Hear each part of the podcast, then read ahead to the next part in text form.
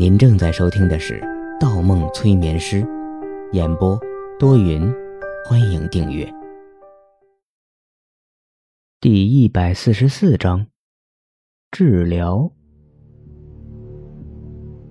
再次睁开眼，方墨做的第一件事情就是先扫了眼墙壁上面的石砖，纹路清晰，缝隙里挂着毛茸茸的绿色苔藓。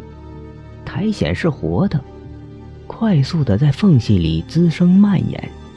换句话说，这意味着段子明正朝附近赶来。可为什么听不见金链子的脚步声呢？方某望望前后的巷子，寻不到一丝人影，连人跑过的痕迹也没有。难道在他离开的这一小段时间内跟丢了？他站在原地，不知所措。按照苔藓生长的速度，段子明马上就要赶来。可附近是一片巷子群，他很有可能与段子明隔着一道墙或者一个路口擦肩而过，从而错过主线剧情。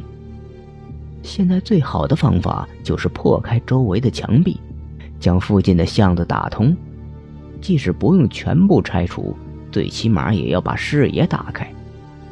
他看看手掌，自己完全有这种能力。但如果出现那些黑色的裂缝，该怎么处理呢？裂缝，外来意识修改主人公世界认知时留下的扭曲。这种扭曲小到一两个点的时候，完全不用理会，根本不会干扰主人公世界的运行。但这种扭曲一旦积累到某一个状态，将直接导致主人公世界的崩塌。另一方面，原本世界的主人公是绝对不能见到这种扭曲的，因为主人公一旦观察到这种扭曲，便会怀疑这个世界的真实，无限放大这种扭曲对整个世界的影响，可以肆意对一些没有台词的 NPC 做出危险的动作。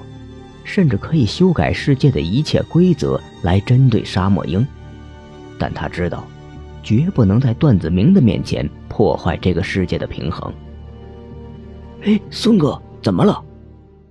正当方墨犹豫的时候，前方拐角的地方忽然传来一个声音，一个陌生的声音，不是金链子的声音。他看过金链子打牌，能辨别金链子的声音。可在这附近究竟还会有什么人呢？一张面孔浮现在方墨的脑海里，莫非是他？方墨快速跟上前去，转过了弯一面矮墙的下面，金链子正与一个少年贴着墙壁观察左右路口的动静。方墨眼睛一亮，那少年穿着一身高中校服，小眼睛，单眼皮。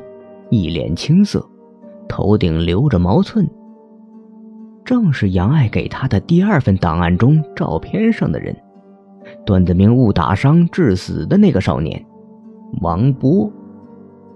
可王波为什么这个时候出现在这里？不，王波出现在这里很正常，因为段子明马上就会赶来与金链子发生枪战。关键是王波为什么与金链子在一起？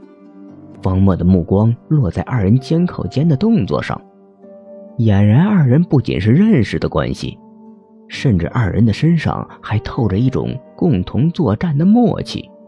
可金链子的背景是黑社会，刚刚还打死了一名刑警，凶残程度非比寻常。按照档案上的记录。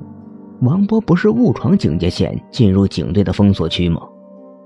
方墨意识到，王波现在出现在金链子的身旁，即使他是一名未成年人，也无法洗清他与这个黑帮的嫌疑。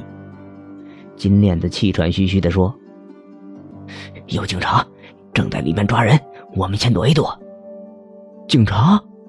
王波眼神一愣，靠近了背后的墙壁，双腿不自觉地抖动起来。那那我们该怎么办？金链子拍了一下王波的大腿，怕什么？刚才警察逮住了我，又怎么样？还不是被我逃脱了？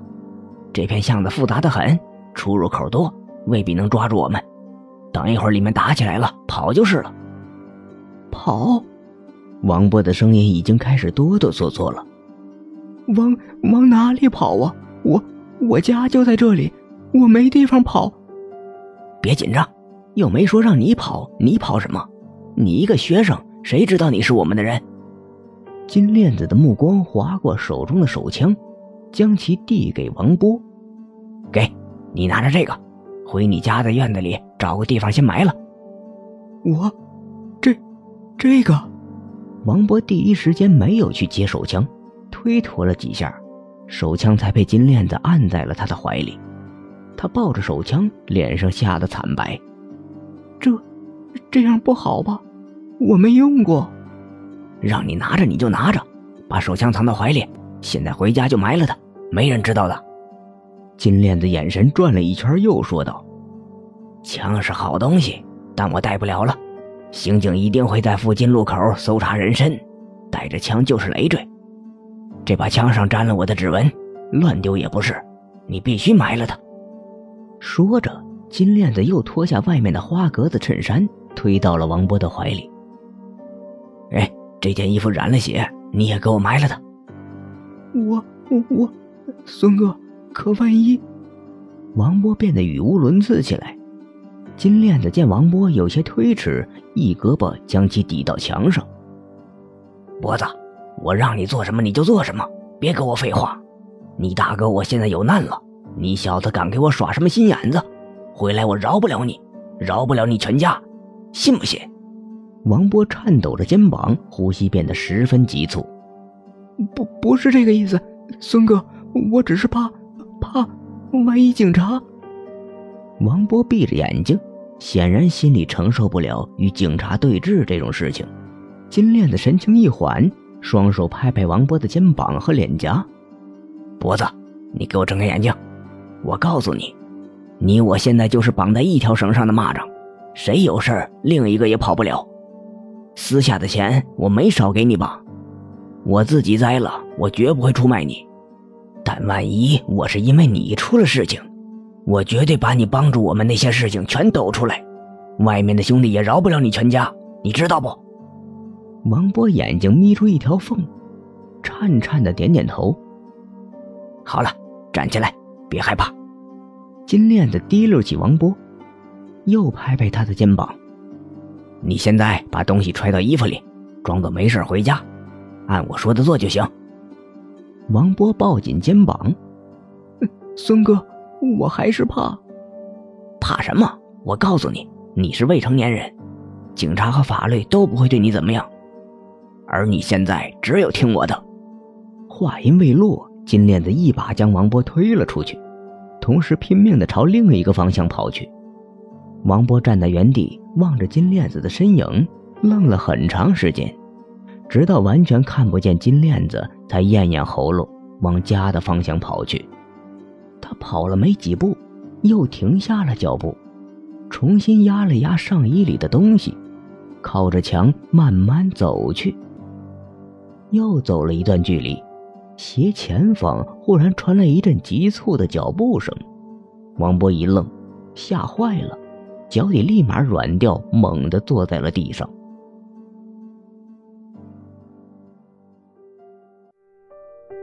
本集播放完毕，喜欢请投月票，精彩继续。